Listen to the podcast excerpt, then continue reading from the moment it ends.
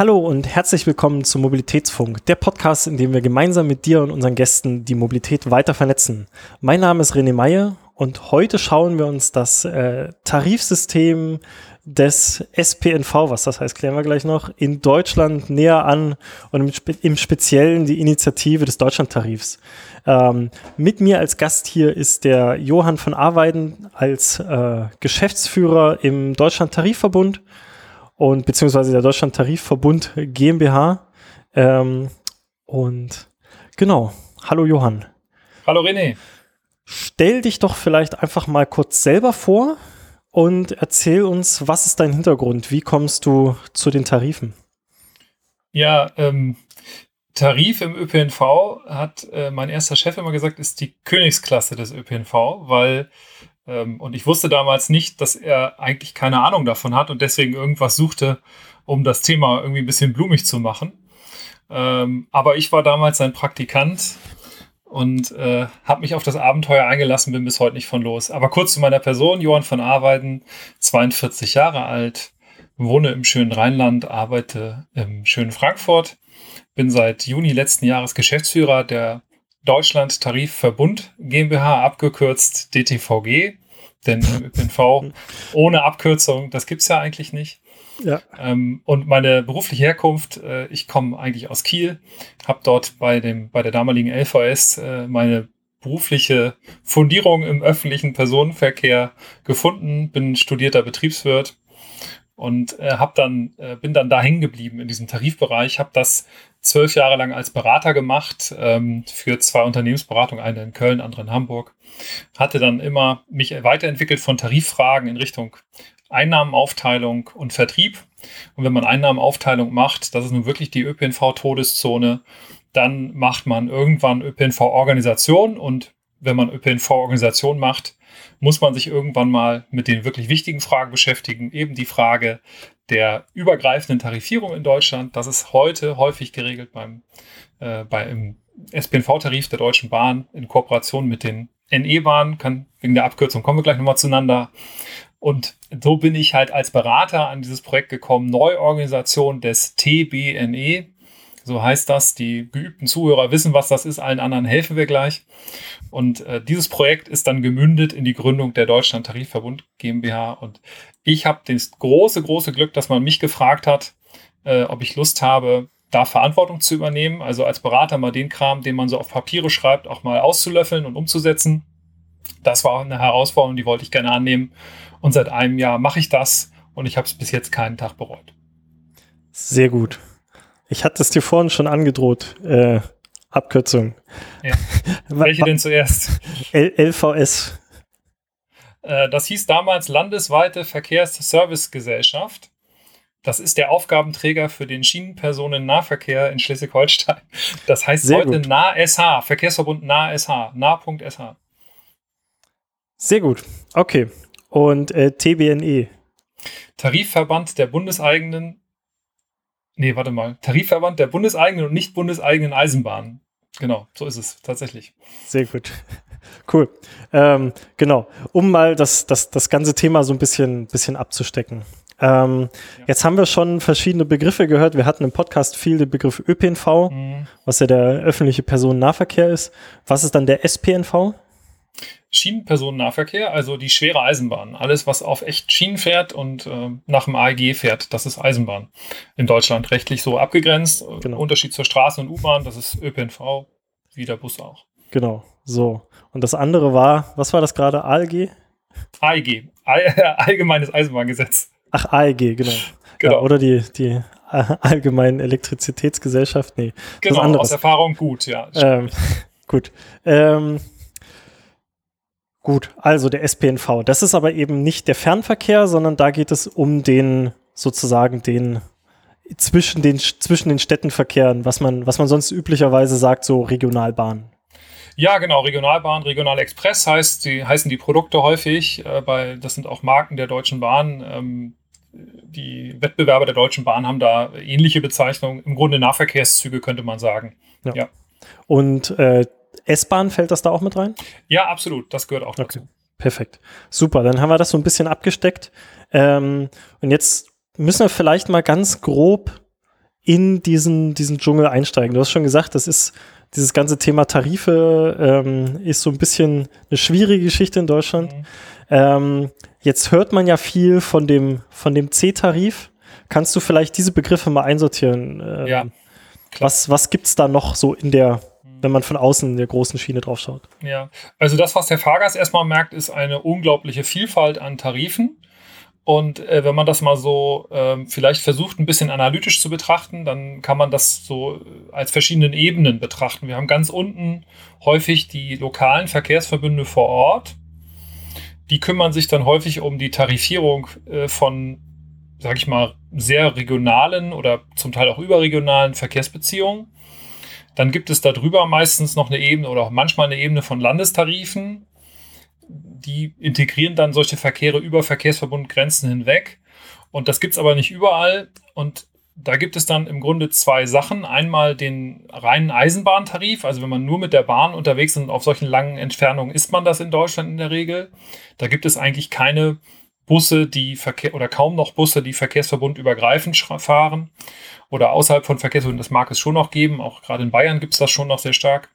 Aber wenn wir jetzt mal über den Schienenverkehr reden, dann ist, gibt es bundesweit den historisch bedingten, häufig als C-Tarif bezeichneten Bundestarif äh, der Deutschen Bahn AG, BBDB. Und das ist heute ein gemeinsamer Tarif für Fern- und Nahverkehr. Und das war im Grunde schon immer, und wer das noch ganz früher kennt, vor der Bahnreform, da wurde da gar nicht groß unterschieden. Da bezahlte man vielleicht noch einen IC-Zuschlag und für einen ICE gab es besondere Preise, aber ansonsten war das ein komplett integrierter Tarif. Und nach der Bahnreform hat man ja in Deutschland einiges im SPNV oder im Schienenverkehr verändert. Man hat die ähm, Bundesländer damit beauftragt, den Regionalverkehr zu bestellen, also die Schienen, Schienenverkehrsleistung im Nahverkehr zu bestellen. Das tun sie seit 1996, seit der Bahnreform oder 94, 96 kann man jetzt, äh, ich weiß gar nicht genau, wann die Regionalisierung startete. Ich glaube, es war 96. Ja.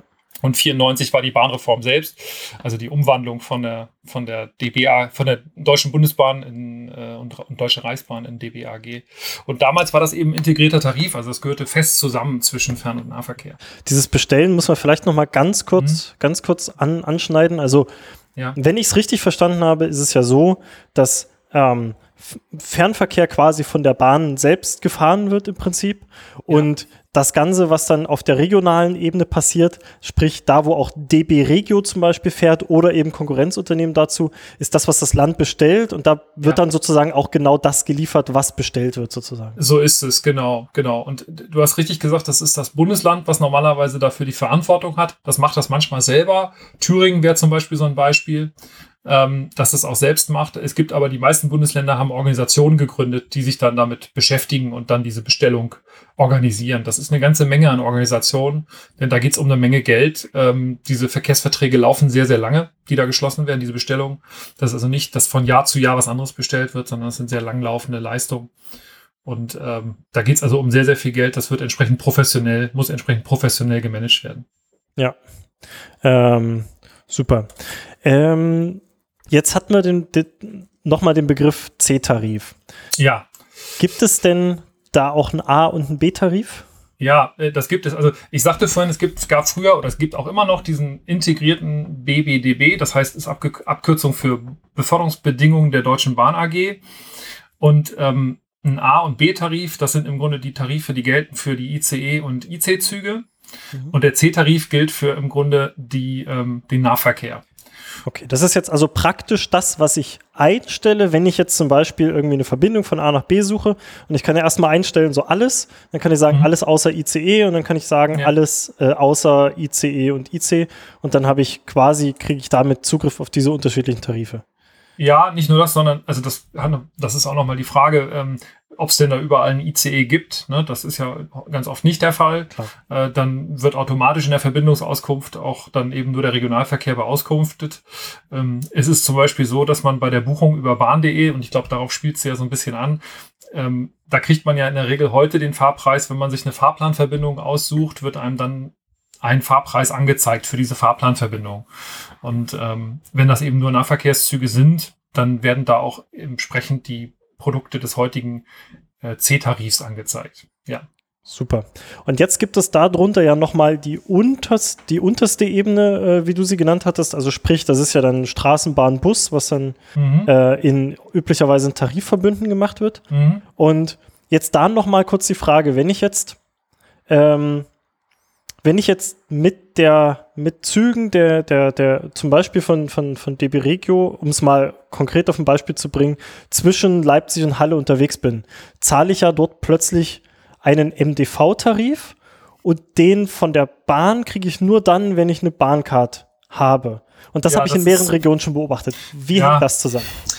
Ja, das ist eine Spezialität im MDV, dass das tatsächlich so ist. Ähm, und ich glaube, das macht es für den Kunden jetzt auch nicht unbedingt alles einfacher. Es ist vielleicht billiger oder so. Das ist eine mögliche Perspektive auf so etwas. Aber ähm, tatsächlich äh, hat der MDV da eine Sonderregel, dass dann eben auch noch Bahncard-Produkte angeboten werden im, Ach so. im C-Preis, ja, genau. Ich, okay, ich dachte, das, das wäre tatsächlich. Okay.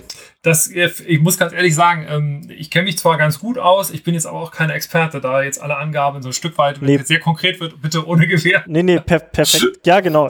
Sortieren wir alles so ein.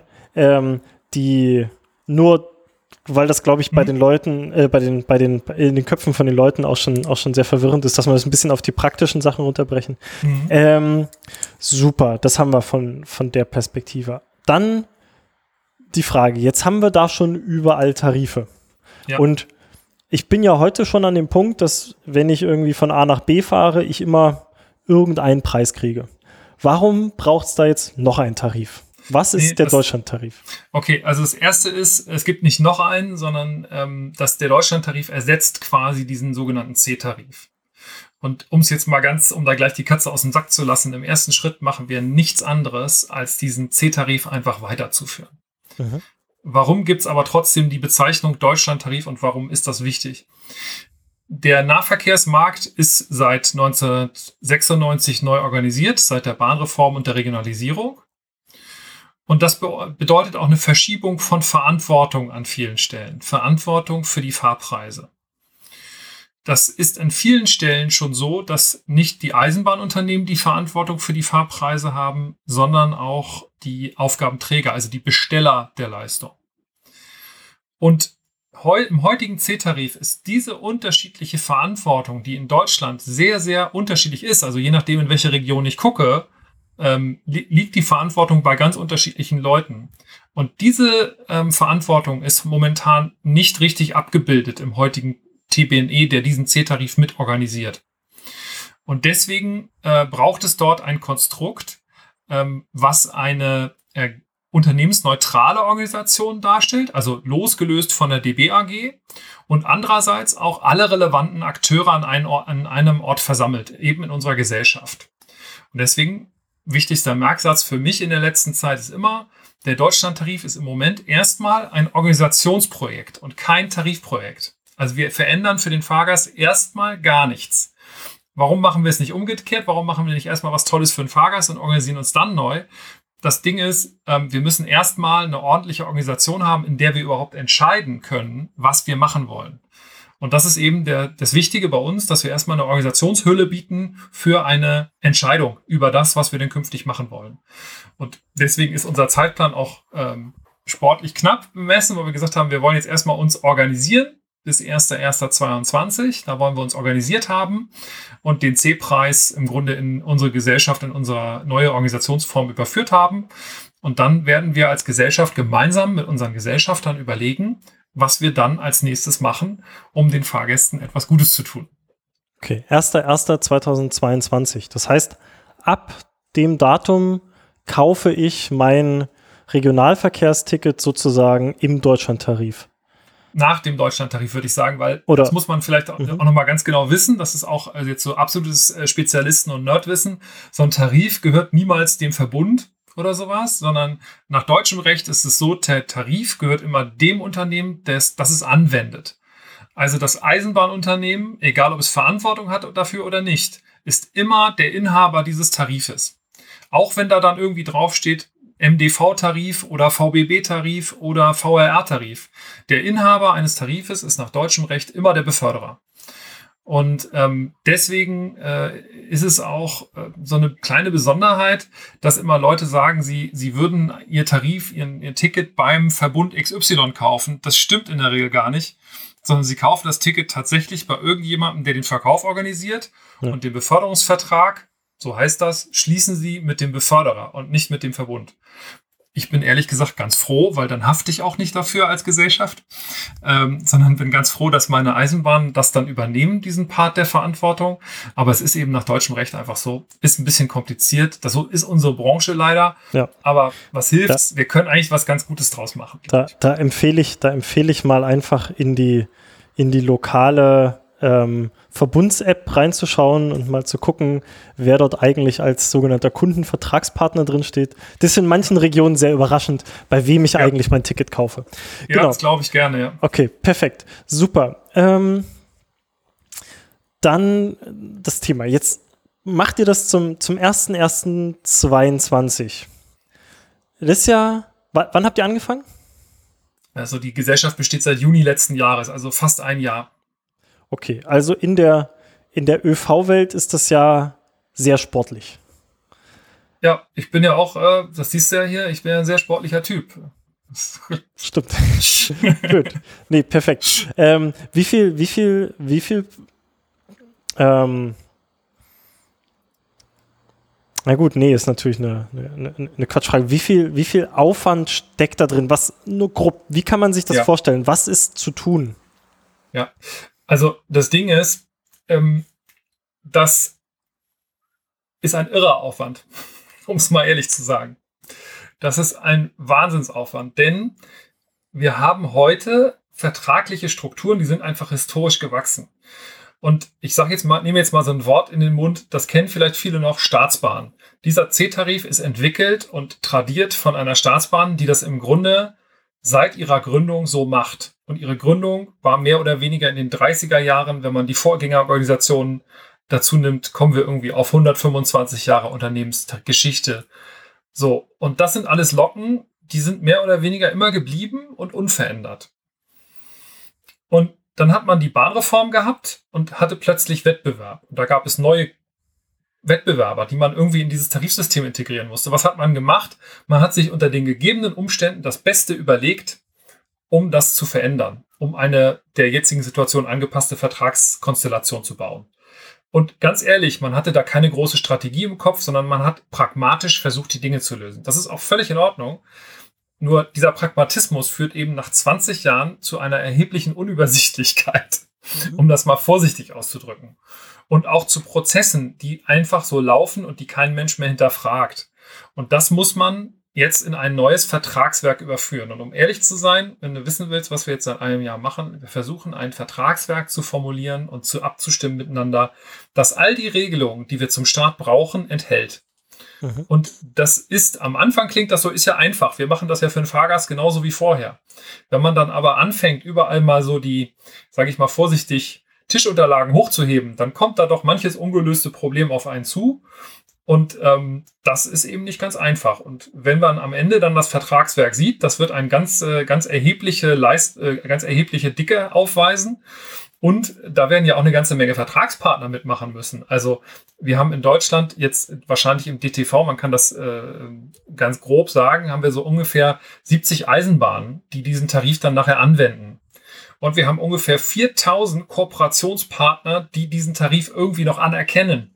Also, keine Ahnung, irgendeine Busunternehmen im Bayerischen Wald, was ein Bayern-Ticket anerkennt, das auch zum DTV gehört.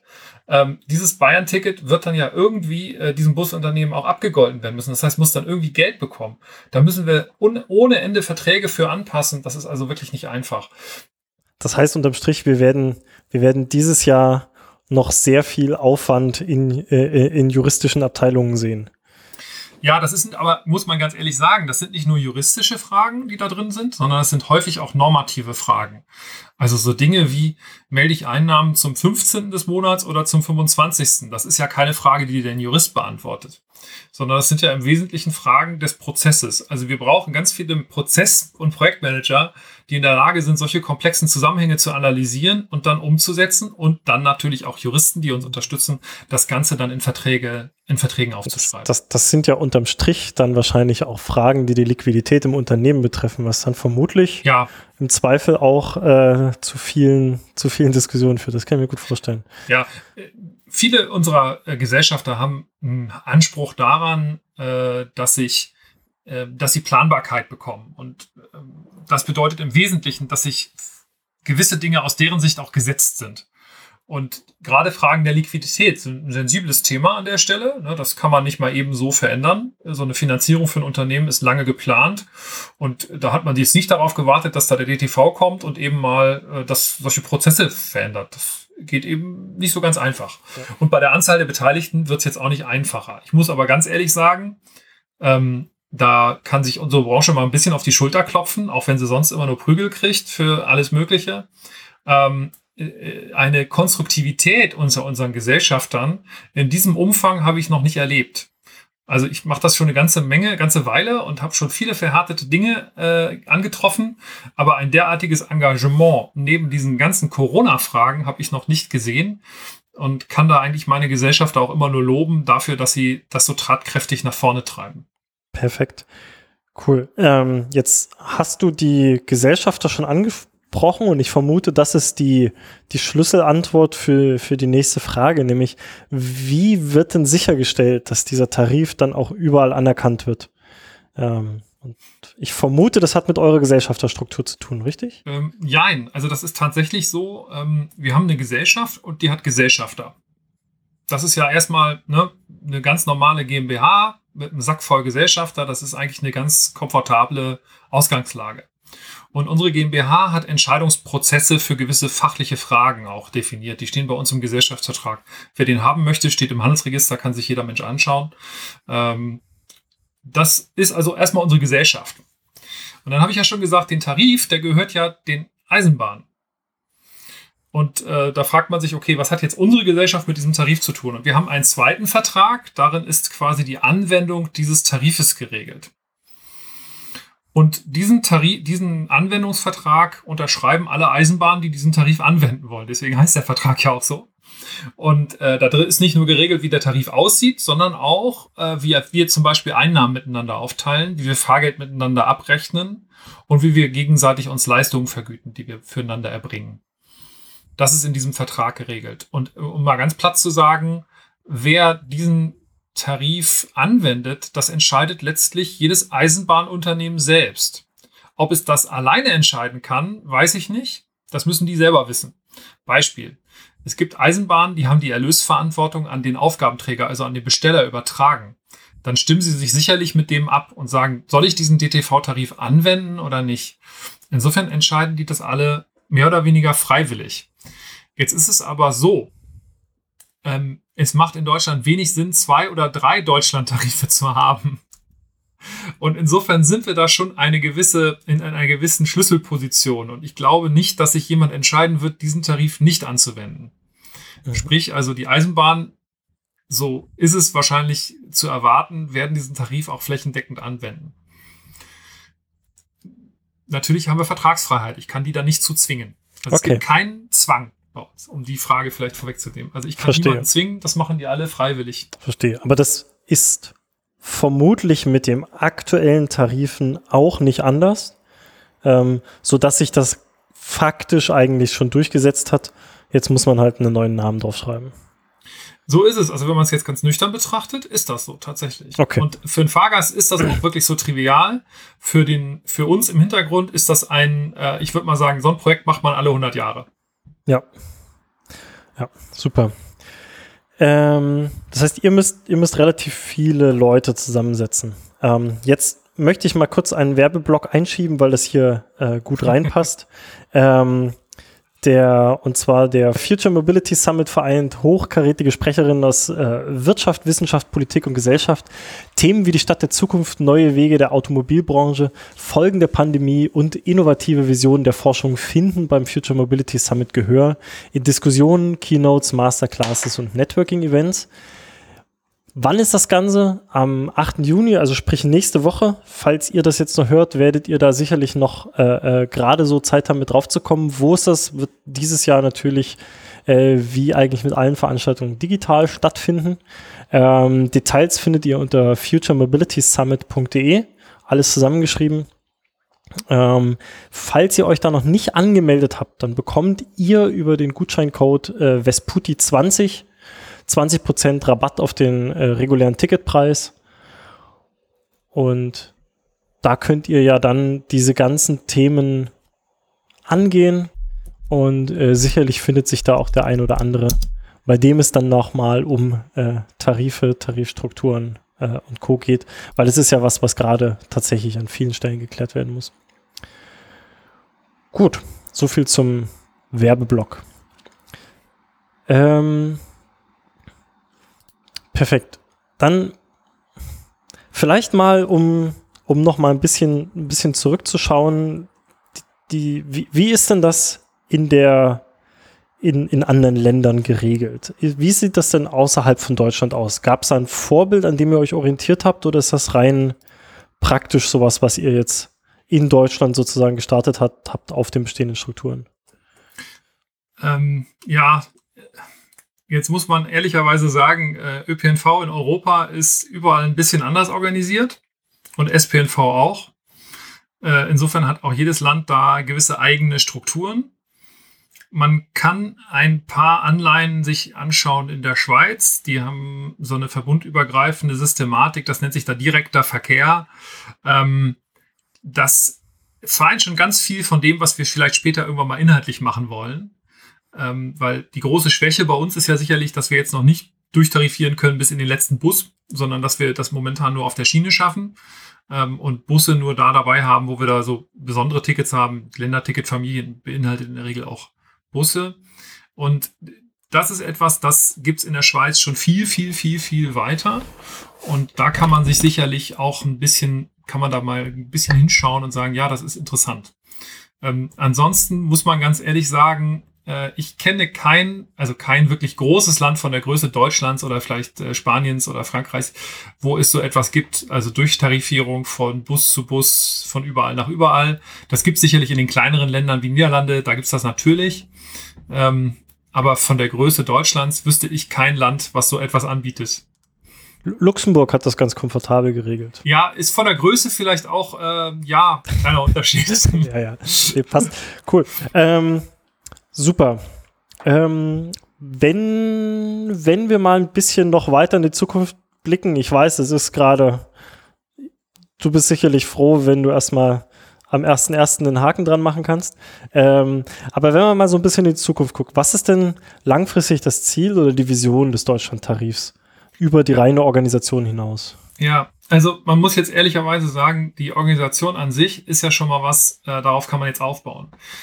Äh, wir werden im nächsten Jahr mit all unseren Gesellschaftern einen Strategieprozess machen, wo wir genau die Frage beantworten wollen. Weil ich kann mich vor Projekten kaum retten. Und Handlungsbedarf ist eigentlich überall, an jeder Ecke und an jeder Ende, an jedem Ende. Ähm, so dass man eigentlich sagen kann, wir müssen uns da einfach mal gemeinsam alle Karten mischen. Wir haben vor kurzem erst die letzten Gesellschafter aufgenommen, die hoffentlich toi toi toi in der nächsten Woche auch im Handelsregister eingetragen sein werden. Dann haben wir 62 Gesellschafter. Und dann kann ich mit allen so einen Strategieprozess machen. Das macht im Moment noch keinen Sinn. Dafür gibt es einfach im Moment keine Plattform für diese vielen Akteure. Ne? Also das sind 62 selbstständige Organismen, Organisationen, die wir haben. Und die müssen irgendwie zusammengebracht werden. Und das ist wesentliche Herausforderung nach der Tarifeinführung. Denn ich, sag ich mal, die Erwartung an uns ist ja riesig. Ne? Also die Leute erwarten natürlich, dass wir alle Probleme des deutschen öffentlichen Personennahverkehrs lösen. Und da muss ich ehrlicherweise sagen, alles auf einmal ist wahrscheinlich ein Elefant, der ist ein bisschen zu groß zum auf einmal essen. Also müssen wir abschichten. Und dazu macht man in der Regel einen Strategieprozess, der dann inhaltliche Fragen beantwortet. Also was wollen wir inhaltlich und wo wollen wir hin? Also wenn wir uns in einem Jahr hier wiedersehen, in dem Podcast, kann ich vielleicht schon ein bisschen mehr dazu sagen. Oder vielleicht gib mir lieber anderthalb Jahre. Perfekt, wir machen direkt einen Termin. Ähm, nee, ähm, genau, ja, ich glaube, das das ist auch ein ganz schlaues Vorgehen, weil es manchmal tendiert man dazu, in so, einer, in so, in so einem äh, deutschen Perfektionismus immer gleich dann alles auf einmal regeln zu wollen und dann braucht es dann eben seine, seine 15 Jahre. Ähm, und äh, das, ich finde, das ist ein, ist, ein, ist ein gutes Vorgehen, wenn man sozusagen Scheibe für Scheibe macht. Ähm, aber eine Frage ist offen, die haben wir bisher äh, nicht beantwortet. Wer sind denn jetzt eigentlich die Gesellschafter? Ähm, das sind die ähm, no, momentan 19 von 27 Aufgabenträgern. Mhm. Also die, die den Schienenpersonennahverkehr bestellen. Das sind zum Teil Bundesländer, zum Beispiel das Land Baden-Württemberg ist unser Gesellschafter. Das sind aber auch äh, Verkehrsverbünde, zum Beispiel der Verkehrsverbund Rhein-Ruhr ist unser Gesellschafter äh, oder auch Aufgabenträgerorganisationen, die vielleicht am Fahrgastmarkt nicht so bekannt sind wie die Landesnahverkehrsgesellschaft in Niedersachsen. Also das spielt sich auch auf ganz unterschiedlicher Ebene ab. Und bei den Eisenbahnen möchte ich fast sagen, es sind fast alle. Es fehlen noch ein paar kleinere Eisenbahnen, die noch nicht dabei sind, die wahrscheinlich auch kaum ein Fahrgast jetzt kennt, es sei denn, er wohnt da in der Region. Das sind solche Eisenbahnen wie die äh, Albtalverkehrsgesellschaft in Karlsruhe äh, oder das sind Eisenbahnen wie die Bentheimer Eisenbahnen, die jetzt noch nicht Gesellschafter sind. Aber man muss auch nochmal sagen, man muss nicht Gesellschafter sein, um diesen Tarif anzuwenden. Mhm. Ne, das, das ist nicht zwingend. Man kann Gesellschafter sein, dann kann man auch mitentscheiden. Ähm, man äh, braucht aber nicht Gesellschafter sein, um den Tarif anzuwenden. Also das bieten wir auch an, eben für kleine Eisenbahnen.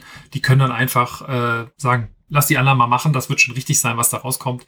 Ich wende das Ding an, ich weiß ja, was ich an Geld bekomme und das war's dann. Also von daher, so ist das, dass wir eine relativ bunte Gesellschafterstruktur haben, ja. Super. Großartig. Ähm, gut, dann ist das die, dann ist das die Struktur. Das heißt, am Ende sieht man auch, dass sozusagen die, die Sachen am Ende entschieden werden von den Leuten, die es nachher am ehesten betrifft.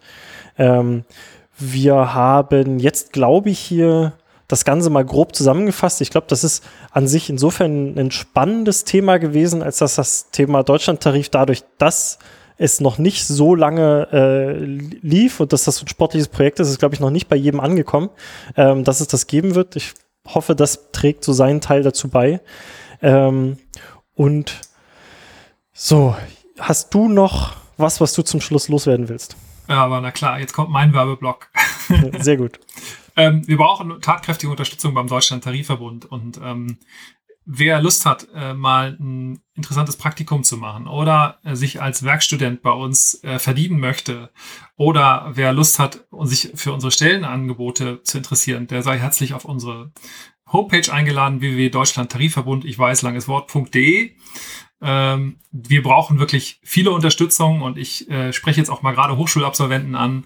Ähm, auch wenn man meint, man versteht davon überhaupt nichts. Äh, das ging vielen so, das ging mir auch so am Anfang meines Berufslebens. Das kann man alles lernen und bei uns lernt man es richtig gut. Äh, viel besser natürlich, ähm, als man es ohnehin schon bei anderen lernen würde. Sehr gut. Dann ähm, haben wir, glaube ich, das Ganze ganz gut abgerundet. Und ich äh, danke dir für das Gespräch. Ähm, möchte nochmal darauf hinweisen, dass ihr gerne diesen Podcast auch abonnieren könnt. Ähm, viele von euch schauen das noch auf die Webseite, über die Webseite, über LinkedIn und Co. Ähm, dort gibt es auch einen Abonnieren-Button. Damit kann man das dann auf dem eigenen Telefon, zum Beispiel in der äh, äh lokalen Podcast-App, mit äh, reinladen und dann werdet ihr automatisch über neue Folgen informiert. Ähm, genau. Der Mobilitätsfunk ist eine Produktion von Vesputi und damit Teil der Mobility Box. Mehr dazu findest du unter äh, themobilitybox.com. Ich danke fürs Zuhören und sage Tschüss, bis zum nächsten Mal. Und Tschüss, Johann. Ja, tschüss, René. Tschüss, liebe Zuhörer.